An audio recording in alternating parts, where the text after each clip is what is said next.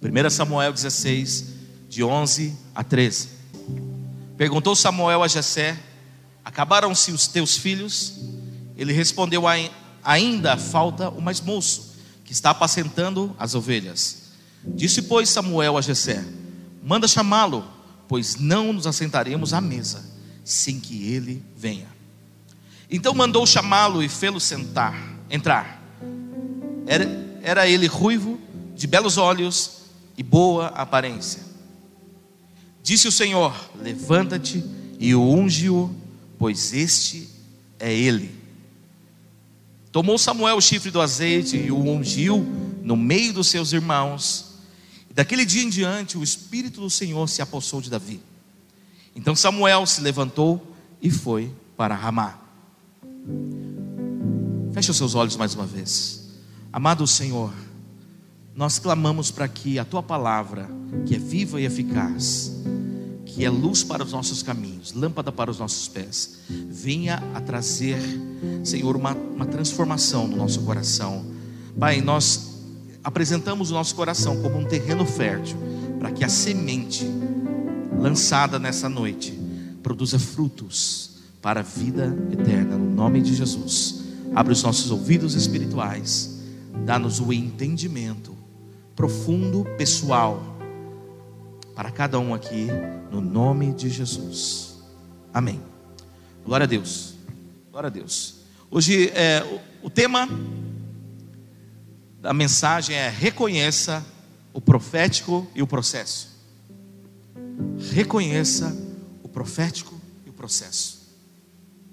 Amados, nós estamos vivendo dias muito fortes em Deus, como igreja presbiteriana independente de Cascavel, mas também como igreja no Brasil.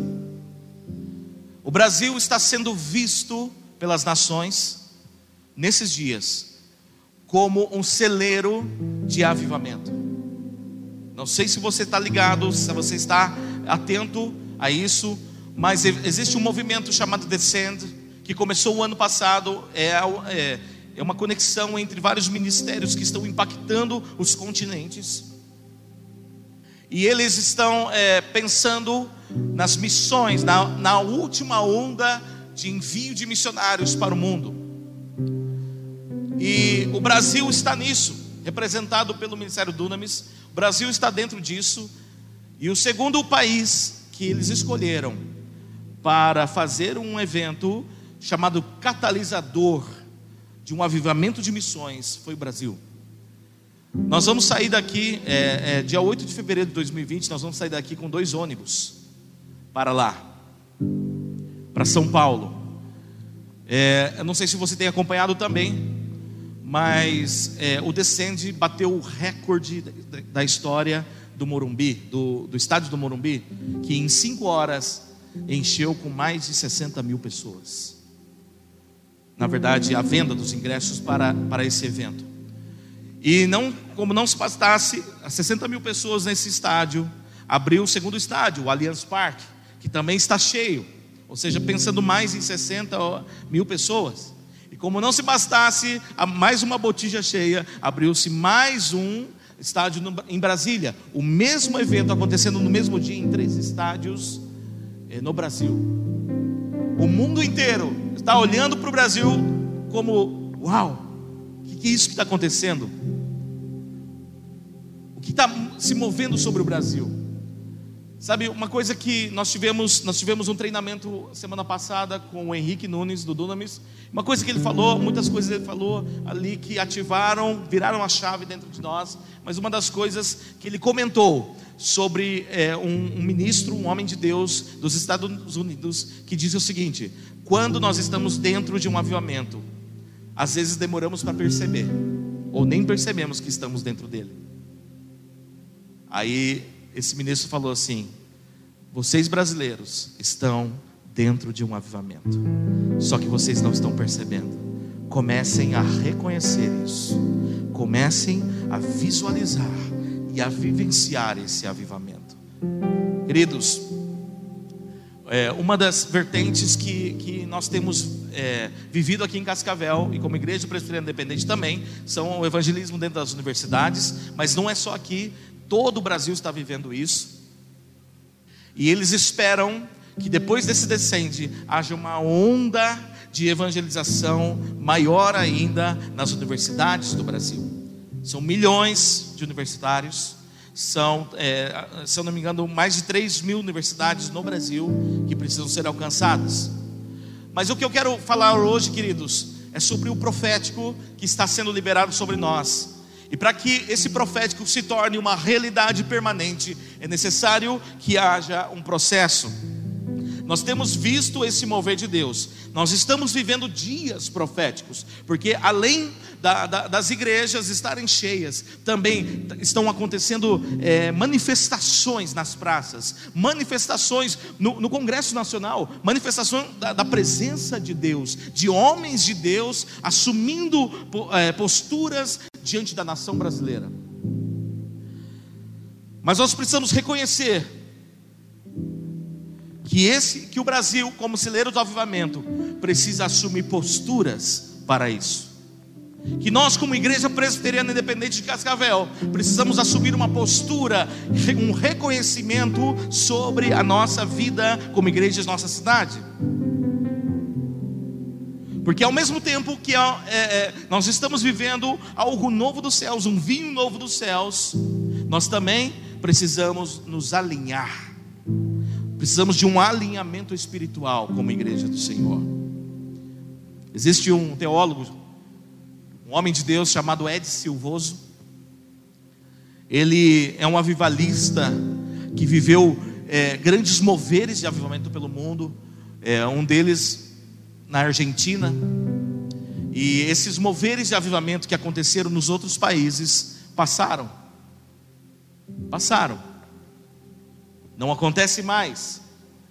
E ele dá uma orientação, ele dá uma, é, não uma sugestão, mas uma orientação para o Brasil, dizendo: não apenas vivem um avivamento,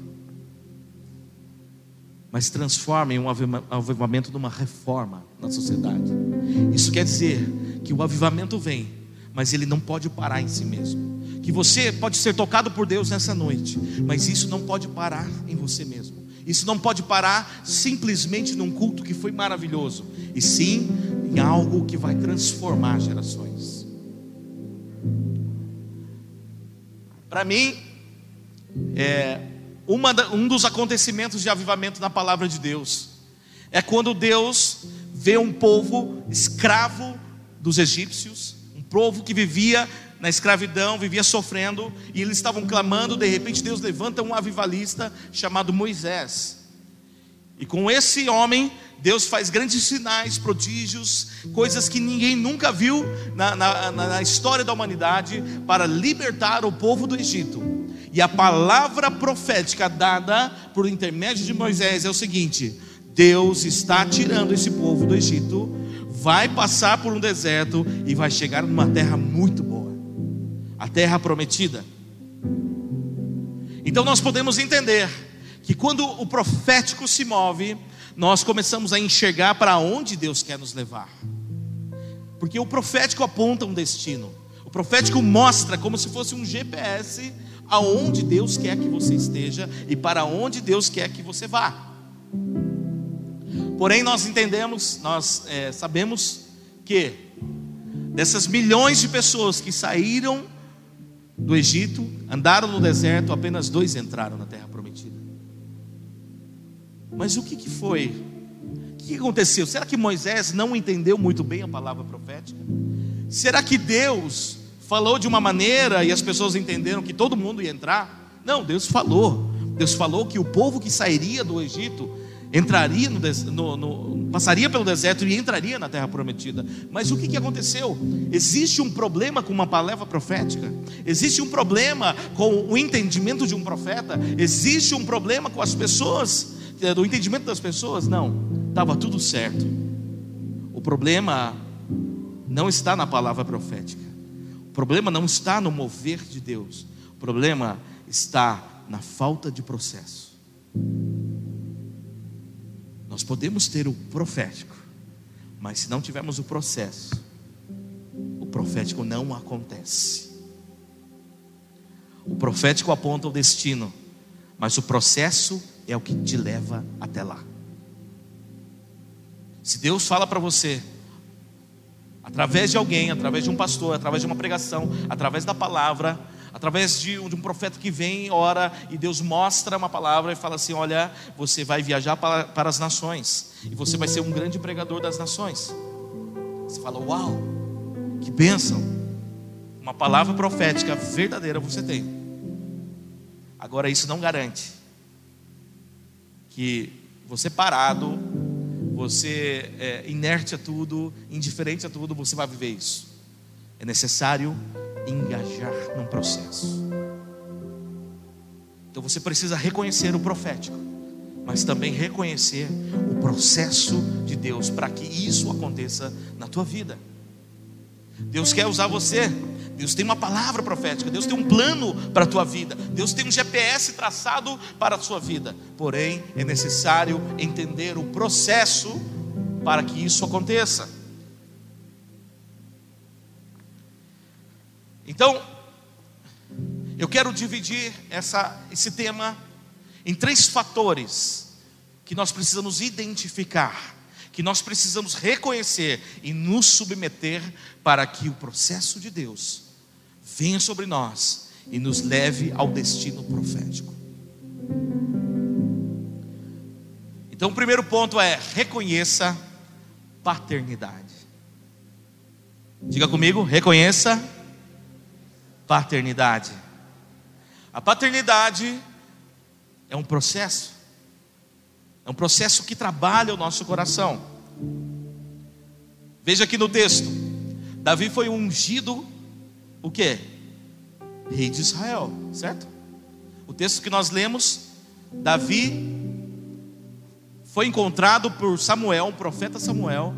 Samuel vai lá e vira o chifre de azeite em cima dele. E Davi foi ungido rei de Israel. Uau, que legal. Segundo historiadores, teólogos, Davi ainda era um jovenzinho, um adolescente. Então, nós tínhamos um cenário de que, profeticamente, ali estava o rei de Israel. Certo? Mas o profeta Samuel, como muitos de nós pensaríamos que nós devíamos é, é, fazer ou acontecer, o profeta Samuel, ele não pegou Davi e falou assim: agora eu vou te levar lá para o trono, Davi, porque você foi ungido rei de Israel. Não. Samuel não falou assim, gente, agora eu vou anunciar no Facebook, eu vou anunciar nas redes sociais, eu vou anunciar por todo Israel que existe um novo rei e esse novo rei vai reinar a partir de amanhã. Não, não fez isso não vieram a, a, a sua comitiva, a comitiva do rei, não vieram os seus soldados, os seus valentes, levantaram Davi, colocaram em cima é, de uma cadeira assim e falaram: Aqui está o novo rei. Não. Sabe o que aconteceu? Naquele dia, a Bíblia diz que o Espírito do Senhor veio sobre a vida dele. Mas no mundo natural, nada mais aconteceu. Pelo contrário, seus irmãos deviam ter ficado com ciúmes. Devia ter acontecido uma, uma ciumeira no meio dos irmãos. Falou, o que, que é isso? Né, esse nanico aí, esse garoto, eu sou forte. E de repente Samuel escolhe um cara desse. Deve ter acontecido algum, algum bururuzinho do tipo: Ah, Samuel já está velho, Samuel não sabe o que está fazendo. Mas nada mais aconteceu. Jessé não falou: Uau, agora Samuel vai sentar na ponta da mesa e nós vamos servir Samuel. Davi vai sentar na ponta da mesa e nós vamos agora servir Davi porque ele é o rei de Israel. Não aconteceu isso. A única coisa que aconteceu foi que a vida dele voltou ao normal. Então o profético, ele traz uma conexão, um engajamento espiritual, mas no mundo natural ainda fica igual. Então de repente você fala assim: Uau, Deus vai transformar minha vida, e você é, é cheio da presença de Deus, você é tocado por Deus. Deixa eu falar uma coisa, irmãos. Ontem nós tivemos um culto aqui de jovens e adolescentes, certo? Culto de jovens adolescentes. Se você tem um adolescente, né, você conhece alguém da família, né, adolescente, ou seu filho, alguém, traga para esses cultos especiais de adolescentes, Mas vou falar uma coisa para vocês, irmãos: não é, não é recheado de brincadeira, não é recheado de comida, não é recheado de diversão. Né? Isso é muito bom, isso é muito sadio. Mas os nossos cultos de jovens e adolescentes têm sido um derramar de Deus. Ontem à noite, nós lá adorando ao Senhor, nós lá glorificando ao Senhor, os céus se abriram sobre aquele salão e nós fomos tomados por um ambiente celestial. Tem sido bom demais. E você que é um jovem acima de 40, acima de 50, né, até 100 anos pode chegar aqui né, e participar conosco. Mas o que tem acontecido, queridos, é que o profético está aqui, que, o, que, o, que, a, que, que a atmosfera celestial está aberta sobre essa casa. Agora, amados, o adolescente vai lá, e, Deus usa os jovens, tem usado os jovens, tem usado os adolescentes, tem usado as nossas vidas, e Deus tem liberado algo sobre a vida deles. E o, adolescente fala: Uau, é, Deus falou comigo que eu vou ser é, um, um, pastor. Eu vou ser um pastor. Aí ele chega em casa, ninguém fala: Ô pastor Joãozinho. Ninguém fala isso. Por quê? Porque só no mundo espiritual isso aconteceu. Existe o mundo natural. Por isso que nós precisamos reconhecer o profético, mas também o processo, porque o processo é que vai nos levar a viver aquilo que foi que aconteceu, que foi ligado no profético. É o processo. Agora, nós estamos eh, vivendo também uma geração que é, que é imediatista, três minutos tem que estar pronto, e que se Deus falou comigo, eu vou lá e faço, eu não quero saber desse lance de processo, não quero saber de esperar, eu não vou esperar, eu não vou me submeter, se Deus falou, Deus falou. Amados, isso não dá em nada. Eu já vi, eu já convivi com muitas pessoas que se converteram a Jesus, que rasgaram seu coração diante do Senhor que se derramaram diante de Deus. E eles falaram assim: Eu vou viver para Jesus. E o Senhor fala para ele: Você vai para as nações. E ele, Uau, eu vou para as nações. Mas que hoje está totalmente desviado do caminho do Senhor. Totalmente. Sabe por quê? Porque ele entendeu o profético, recebeu o profético, mas ele não entendeu e reconheceu na sua vida o processo. E Davi, nesse exato momento, o que, que ele faz? Ele exige de alguém alguma coisa? Não. Ele simplesmente volta a fazer os serviços do dia a dia. Porém, queridos, nós, é, por mais que a gente pense assim, poxa, já sei, até tinha esquecido de Davi, porque estava lá trabalhando, não apresentou, mas a gente enxerga aqui traços de paternidade. Não é o profético que te leva a viver a promessa paternidade. É o processo de paternidade.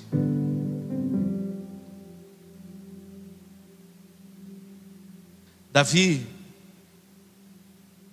ele tinha um pai, e esse pai, por mais simples que foi a atitude dele, conduziu ele até o reinado. Mas como assim? A gente não vê Jessé fazendo, lutando por Davi, defendendo Davi, não. Mas Jessé fala assim: vai cuidar das ovelhas. E ele vai cuidar das ovelhas. Davi limpa o chão aqui. Ele limpa o chão. Davi, vai tosar as ovelhas. E ele vai tosar as ovelhas. Davi, leva o marmitex ali para os seus irmãos que estão na guerra. E Davi leva o marmitex lá, pessoal, que está na guerra. Então não foi Samuel que levou Davi para a guerra, porque nós sabemos que lá na guerra, Davi, ele tomado pelo Espírito de Deus, ele enfrenta Golias, alguém que ninguém queria ser, é, queria, queria se posicionar. Davi se posiciona como um guerreiro é, no Senhor e ele derrota Golias. Mas até chegar à guerra, quem conduziu não foi o profeta, e sim o pai.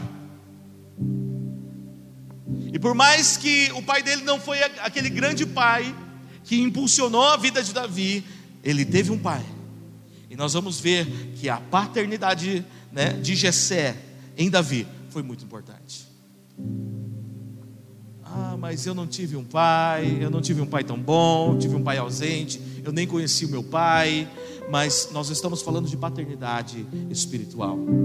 E a Bíblia diz que se o teu pai e tua mãe te abandonarem, o Senhor te acolherá.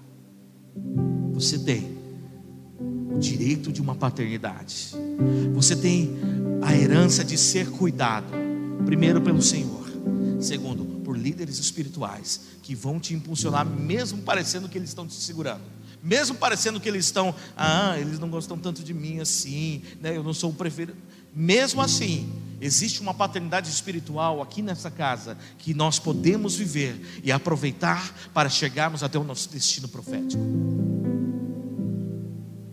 Eu me converti aos 19 anos, isso faz uns dois, três anos atrás. Eu né, costumo dizer que faz uns 30 quilos atrás. Então, há 30 quilos atrás, quando eu me converti, eu precisei entender isso. A gente vem né, da, da, da, da vida sem Deus, a gente vem de uma vida totalmente desordenada, e a gente precisa entender que o reino de Deus ele é organizado, que o reino de Deus funciona como uma engrenagem, que não basta nós apenas é, reconhecermos é, que, que, somos cristãos e apenas deixarmos de, de pecar nisso ou naquilo ou naquilo outro, nós precisamos nos conectar a essa engrenagem, e essa engrenagem se chama paternidade.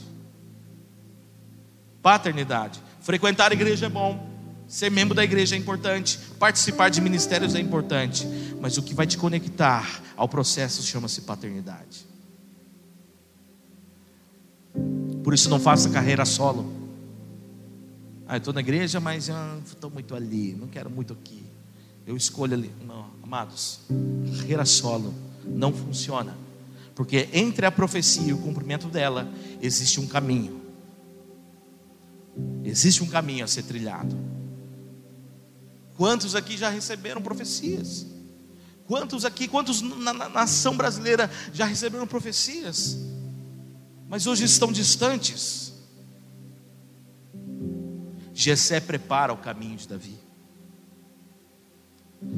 Aí tem gente que fala assim: meu negócio não é com homens, meu negócio é com Deus. Homens são falhos. Meu negócio é com Deus, é eu e Deus, é eu quem faço. Ninguém tem que mandar em mim. É justamente isso que não vai te levar ao destino profético. É necessário entender e reconhecer como submissão a isso, porque isso faz parte da palavra, é um princípio espiritual. Vamos lembrar de José, José do Egito. José, filho de Jacó, tinha seus irmãos. De repente, José, ele recebe uma palavra profética através de um sonho. Ele fala assim: Olha, eu tive um sonho onde os feixes né, eh, se prostravam diante de mim, meu feixe era maior. Eu tive um sonho onde a lua, o sol e as estrelas se prostravam diante de mim. Aí o que acontece? José lhe conta isso para os seus irmãos, conta isso para o seu pai, e Jacó fala: Uau, então você vai governar sobre nós. Uau, bendito seja José. José senta aqui. José come o melhor. Não, não, aconteceu isso. Simplesmente Jacó repreendeu José e falou: Para com isso, José.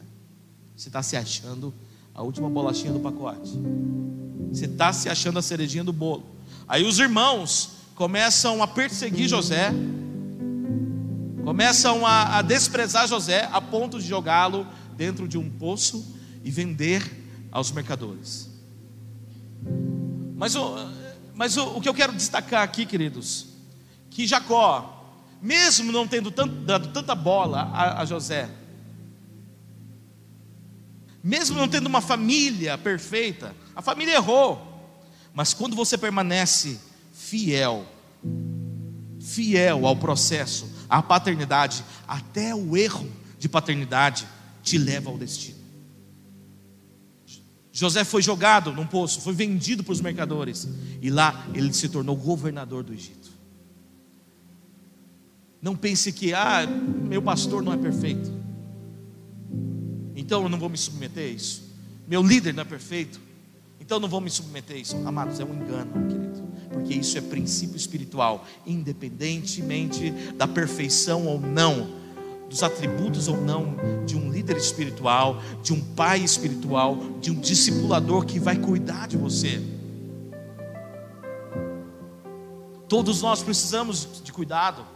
Todos nós precisamos abrir o coração. Todos nós precisamos de alguém que, que, que vá nos atender duas horas da manhã, três horas da manhã, se for preciso. Que vai exercer uma paternidade de um cuidado espiritual sobre a tua vida. Ah, mas não, ninguém tem que se meter na minha vida, ninguém tem que saber dos meus, dos meus erros, ninguém tem que saber de nada. Isso aí é uma desconexão que não vai te levar a nada. Lá em 1 Timóteo, versículo 1, de 18 a 20. Vamos abrir. 1 Timóteo 1, de 18 a 20.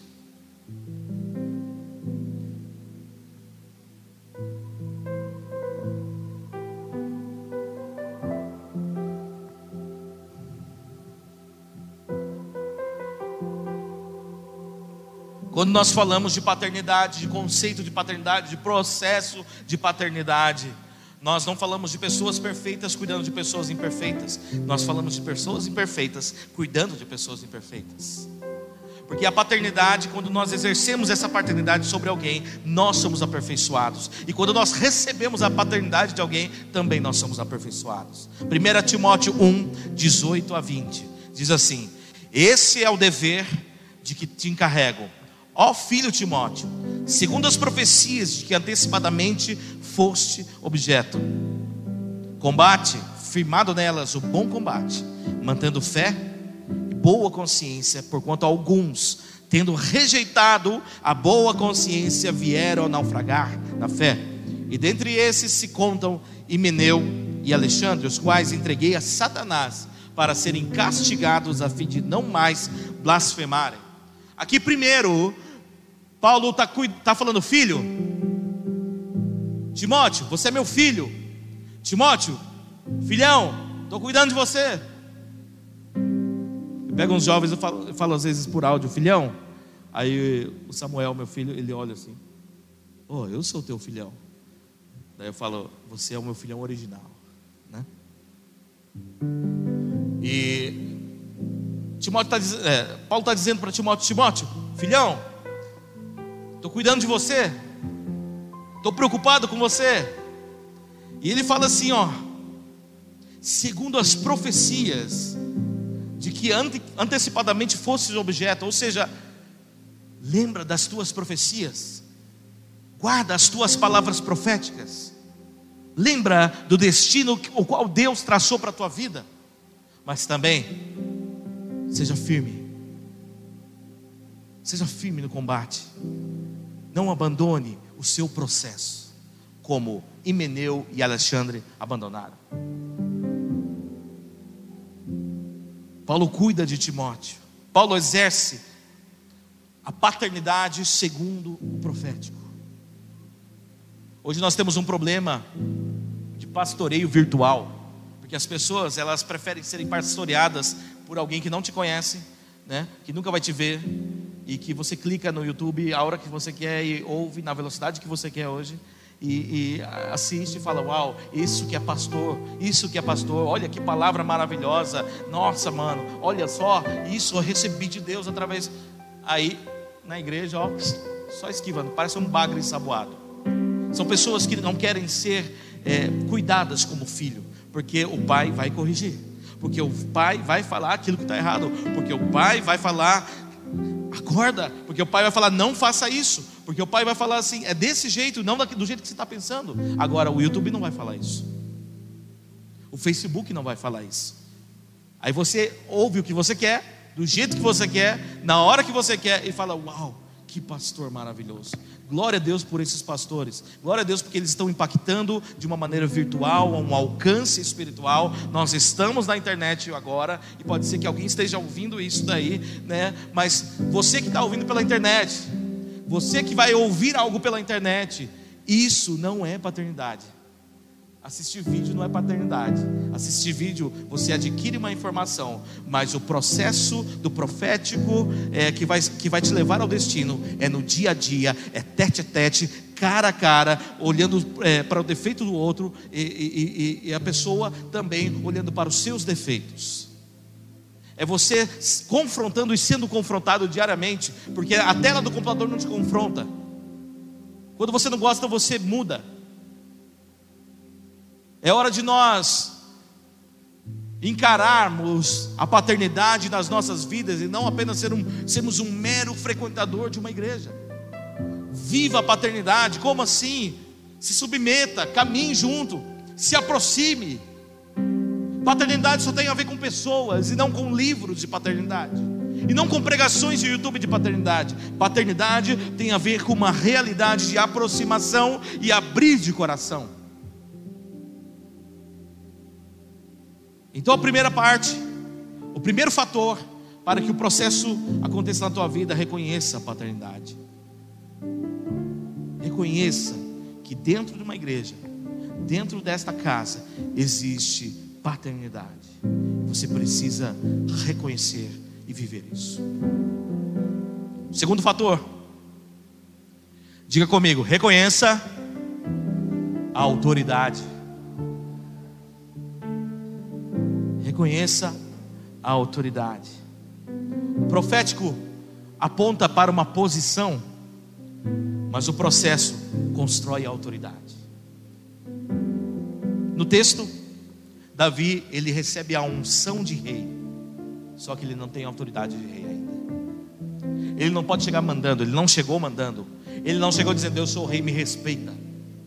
Ele não chegou falando, agora nós vamos mudar o decreto, nós vamos mudar a lei, nós vamos mudar a organização. Não, não, Davi não fez isso. Os historiadores bíblicos, eles dizem que existem mais ou menos entre o dia em que ele foi ungido rei por Samuel, até o dia em que ele se assentou e efetivamente viveu o reinado, o seu destino foram mais ou menos 15, 17, 20 anos. Olha só, então o processo na vida de Davi não foi da noite para o dia, não foi nem de um ano para o outro, foram 17 anos, 17 anos sendo lapidado, 17 anos construindo autoridade. Não adianta você ter posição, não adianta você ter diploma, você precisa de autoridade. Né? Isso acontece muito com os formandos, né? Estou formando em medicina, por exemplo. Glória a Deus por isso. Mas não vou, porque você recebeu um diploma na mão, você não vai estar cheio de pacientes de uma hora para outra na sua clínica particular. Você constrói autoridade, certo? Você se forma em direito e você abre o seu escritório de advocacia. Aí você está com um diploma na mão e as pessoas falam: Uau, você tem um diploma na mão, eu vou ser o seu cliente. Não, mas as pessoas precisam ver em você autoridade. E para isso é uma construção. Da mesma maneira, formar em teologia não forma um pastor. Não, não é, dá uma posição de pastor, mas a autoridade você precisa construir. Depois da unção, Davi não foi correndo para o palácio. Você só colhe a autoridade quando você planta submissão. Colhe autoridade, plantando submissão a uma autoridade. Se você quer formar autoridade na tua vida, você precisa se submeter a uma autoridade em sua vida. Você pode ter posição, formação, você pode ter uma plataforma, uma plataforma virtual, você pode ter um, um, um canal do YouTube com milhões de seguidores. É isso que acontece hoje. Você pode ter um Instagram com um monte de seguidores. Isso não quer dizer que você tem autoridade naquilo que Deus te deu. Você precisa construir. Eu estava orando, formando a palavra aqui. Eu me lembrei da primeira profecia que eu recebi mais ou menos em 1999, sei lá, 2000. Eu estava numa, numa, numa reunião de oração dos intercessores da igreja. E a pastora que cuidava dos intercessores, que se tornou a minha mãe espiritual e da graça, ela começou a orar por cada um. E de repente ela orou e falou assim: Olha, Deus está me mostrando que você vai ser um ministro de louvor. Quem aqui crê que eu, que eu vou me tornar um ministro de louvor? já me tornei. Mas no dia que eu recebi essa profecia, eu falei: Quê? Como assim? Por quê? Eu não nasci pronto. Eu era músico, sim, músico da noite. Tocava nas baladas, tocava na noite. De repente eu me converto, eu estou numa reunião de intercessão porque eu sei tocar um violão e ninguém sabia tocar um violão, eu toquei o um violão. De repente a pastora fala assim: Deus vai te levantar como um ministro de louvor. Falei: O quê? Como assim? E eu, uau, e agora? O que, eu faço? O que, que eu leio? Amados, o processo foi longo. Você vê a coisa pronta assim, né? Ninguém tem dificuldade, dificuldade de me ver tocando e cantando, ministrando. Mas, amados, o processo é longo. E eu tive que andar nesse processo. Não foi no, no domingo seguinte, eu estava lá. Graças e paz do Senhor, amado. Não, mano. Morri de medo. Morri de, de vergonha. Não sabia cantar, sabia? Sabia que eu não sabia cantar. Não é algo nato na minha vida, eu não nasci cantando. Eu nasci tocando, mas não cantando. E eu recebo a primeira profecia e falo, uau, e agora? Sabe o que aconteceu? Eu comecei a enrolar cabos. Eu comecei a limpar cabos. Eu comecei a é, é, montar caixas de som. Eu comecei a, a mexer na mesa de som. Eu, eu, fui o primeiro mesário de som da igreja. Eu comecei a, a, a montar as cadeiras. Comecei a ir em todas as vigílias, em todas as reuniões de oração. Eu brinco, né, com vocês falando que era reunião, de, é, é, vigília de oração das crianças, eu estava lá. Vigília de oração dos homens, eu estava lá. Vigília de oração do, dos jovens, eu estava lá. Vigília de oração das mulheres, eu estava lá. E, e, mas eu não estava ministrando, eu estava ajudando, eu estava carregando. E depois foram, levantando outros homens de Deus e falando assim: Olha, você vai, você vai ser ministro de louvor. Olha, vai, você vai ser ministro de louvor. Aí um dia eu estava, é, teve uma vigília de intercessores é, da, da, cidade inteira de Rolândia. Aí eu estava lá, né? Eu estava lá, estava levando meu marmitex pro pessoal ali. Aí falaram para mim: Você vai, só que você vai para carregar a caixa de som. Eu falei: Beleza, eu vou. Então eu, eu, eu era o montador de som. Eu carregava o som ali, montava ali, caixinha. Aí um, um, um ministro de louvor chamado Davi Silva, alguns antigos conhecem, nós cantamos uma música dele que é Santo, poderoso Deus eterno. Tá? Esse Davi Silva ele, ele começa a cantar e começa a, a profetizar através é, da, oração, e de repente ele chega e ora por mim, e ora pela Grazi. A gente namorava naquela época, mas ora para mim e fala assim: Rolândia não é para você. Falei, Como assim, Rolândia não é para mim? Eu amo Rolândia, tenho família de Rolândia. Né? E eu falei: e agora? O que, que vai acontecer comigo? E foi, acontecendo e nós fomos trabalhando nos processos. Em 2007 nós casamos eu e a Grazi. E mas nós fizemos uma viagem de ministração aqui para Mundo Novo, Mato Grosso, Mato Grosso do Sul. E lá nós estávamos ministrando e um pastor, ele estava pregando e ele falou assim, era um domingo de manhã, ele estava pregando, nós tínhamos acabado de ministrar louvor, e ele falou assim: Deus está mandando parar tudo aqui. Deus está mandando parar tudo aqui. E de repente ele, olhou para um jarro de óleo e falou assim: Você e você. Chamou eu a Graça. Vem aqui, ajoelha aí. Pegou o jarro de óleo falou assim: Deus está falando que vocês são pastores.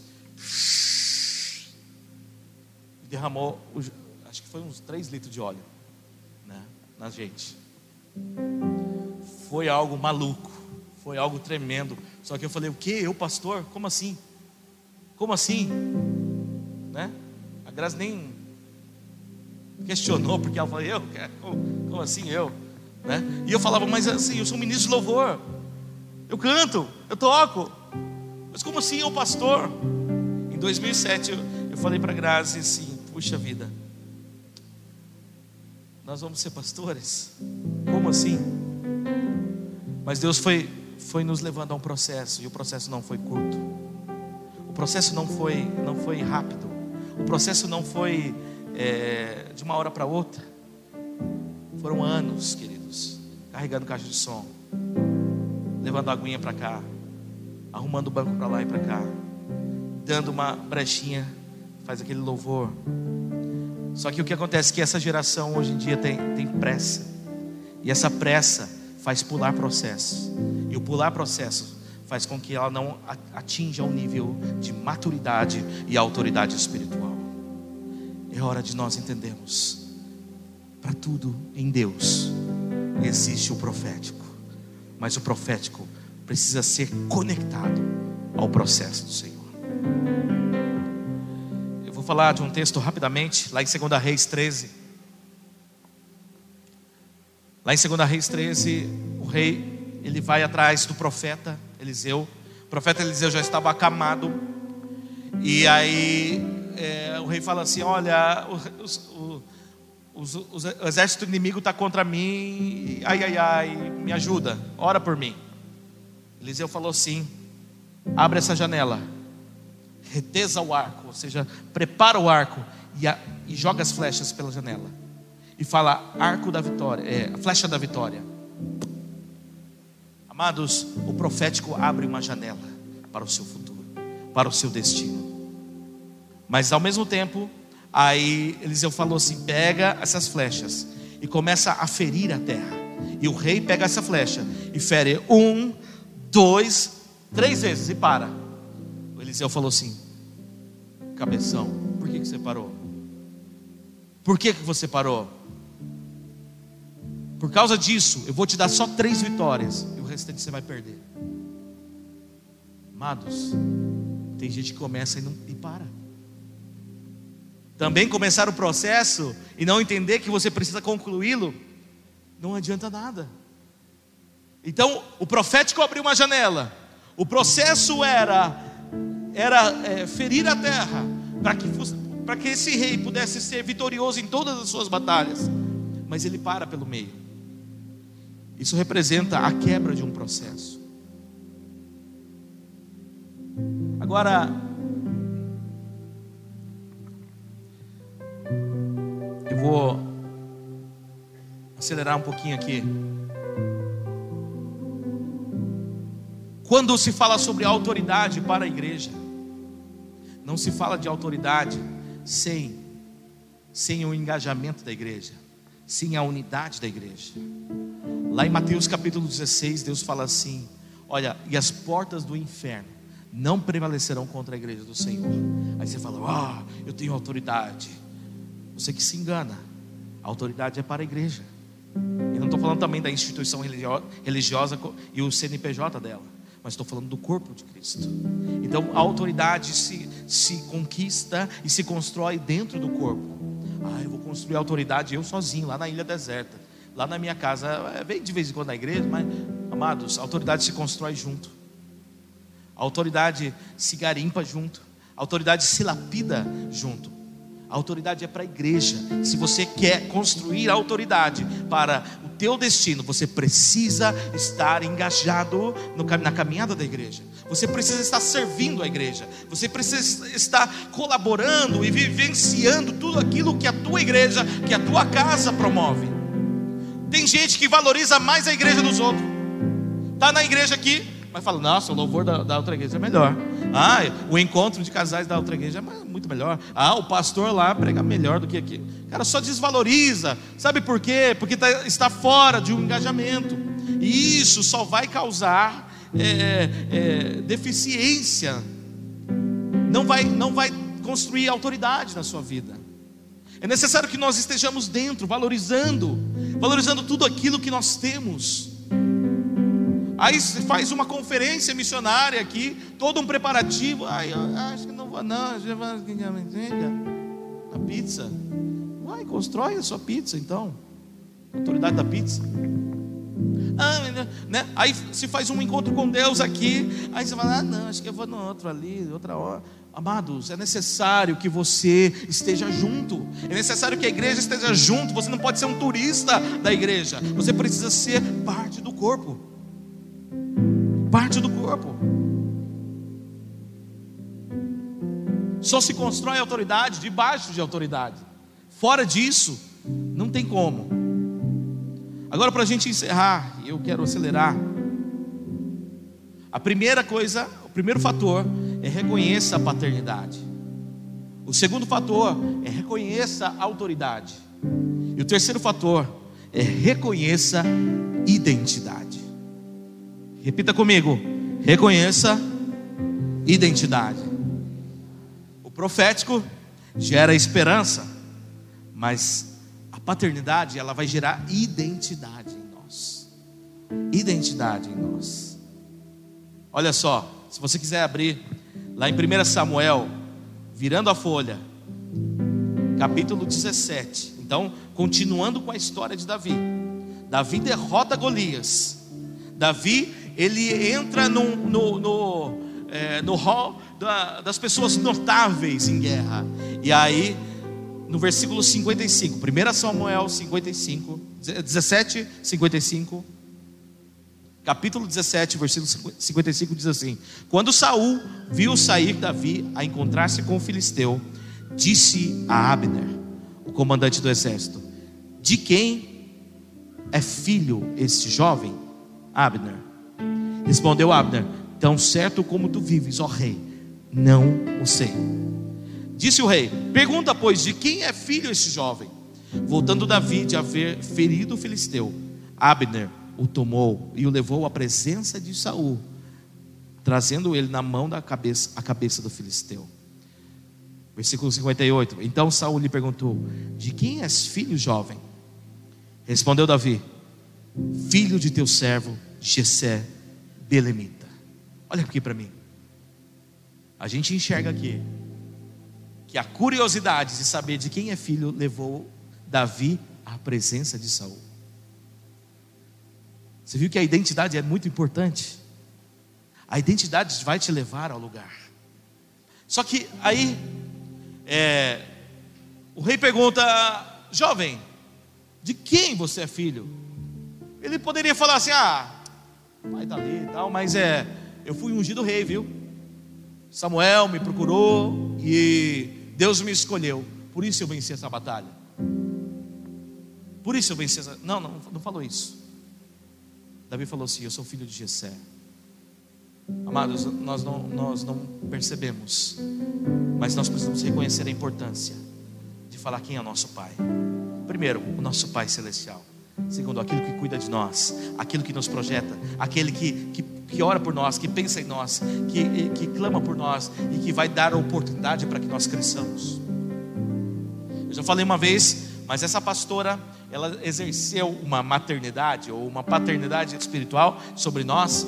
E um dia ela chegou para mim, né, eu, já, eu já, como pastor, junto trabalhando na equipe com ela, e ela falou assim: Wagner, eu tenho clamado às madrugadas a Deus, para que Ele me mostre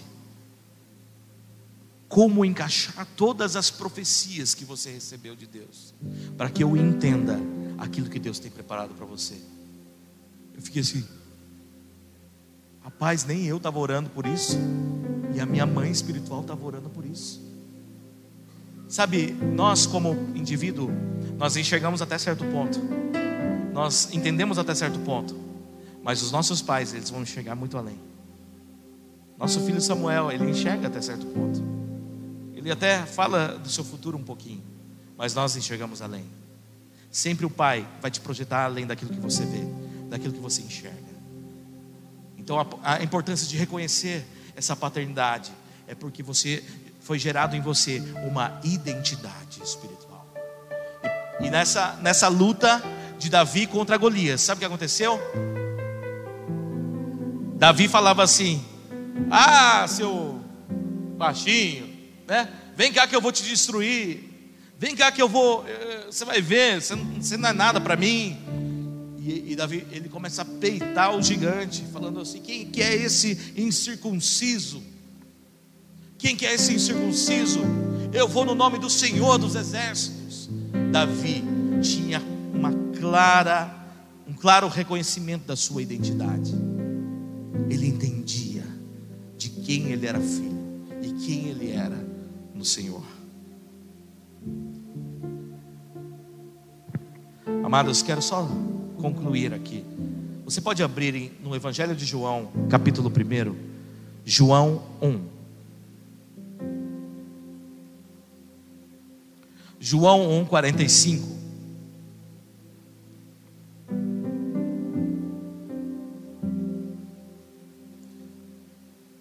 João 1,45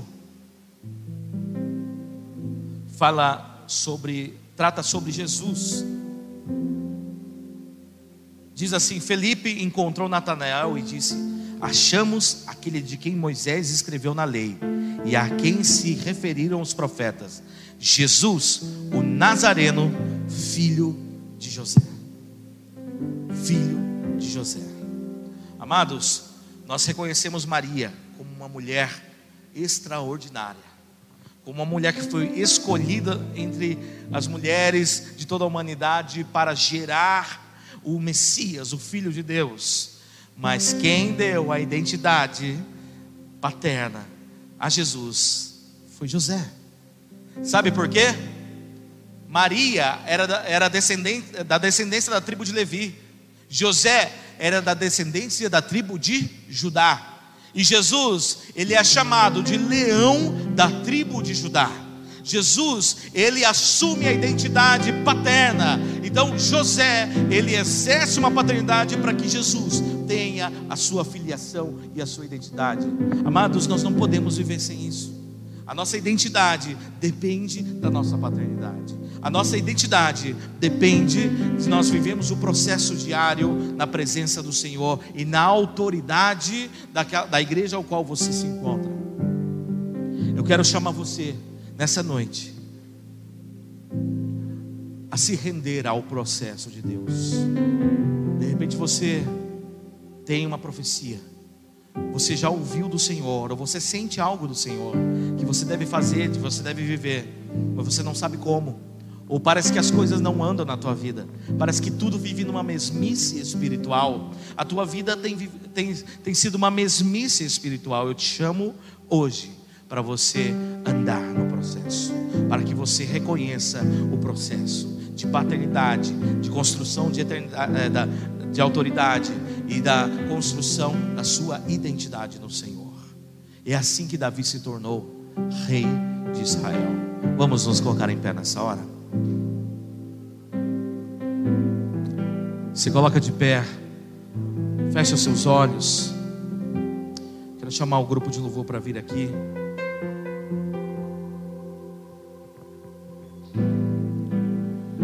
Nós vamos orar nessa hora. Eu quero que você diante da palavra ministrada, você abre o teu coração e deixa o Espírito Santo te mostrar áreas da tua vida que tem prendido você de viver um processo. Talvez você não, não tenha exercido autoridade, talvez você não tenha é, vivido debaixo de uma paternidade espiritual. Essa é a hora de você dizer: Senhor, eis-me aqui, eu me entrego em tua presença.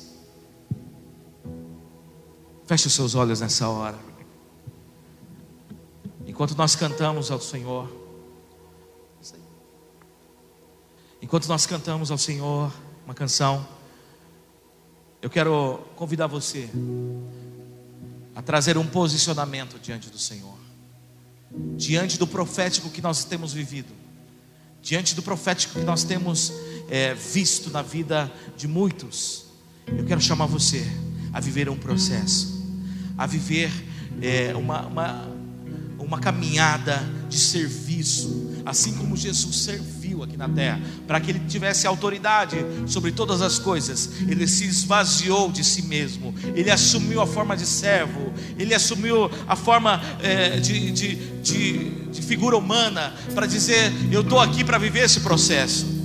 Jesus não foi diferente, Jesus era o Filho de Deus, Jesus era o próprio Deus encarnado, mas ele viveu um processo de vida para que ele é, construísse autoridade no Senhor, para que ele assumisse a sua posição profética de Messias. Eu quero chamar você a viver, a viver esse destino e não apenas é, vislumbrar, não apenas é, saber que existe algo para a sua vida, eu quero chamar você para ser impulsionado para o destino que Deus preparou para a tua vida, no nome de Jesus. Aleluia.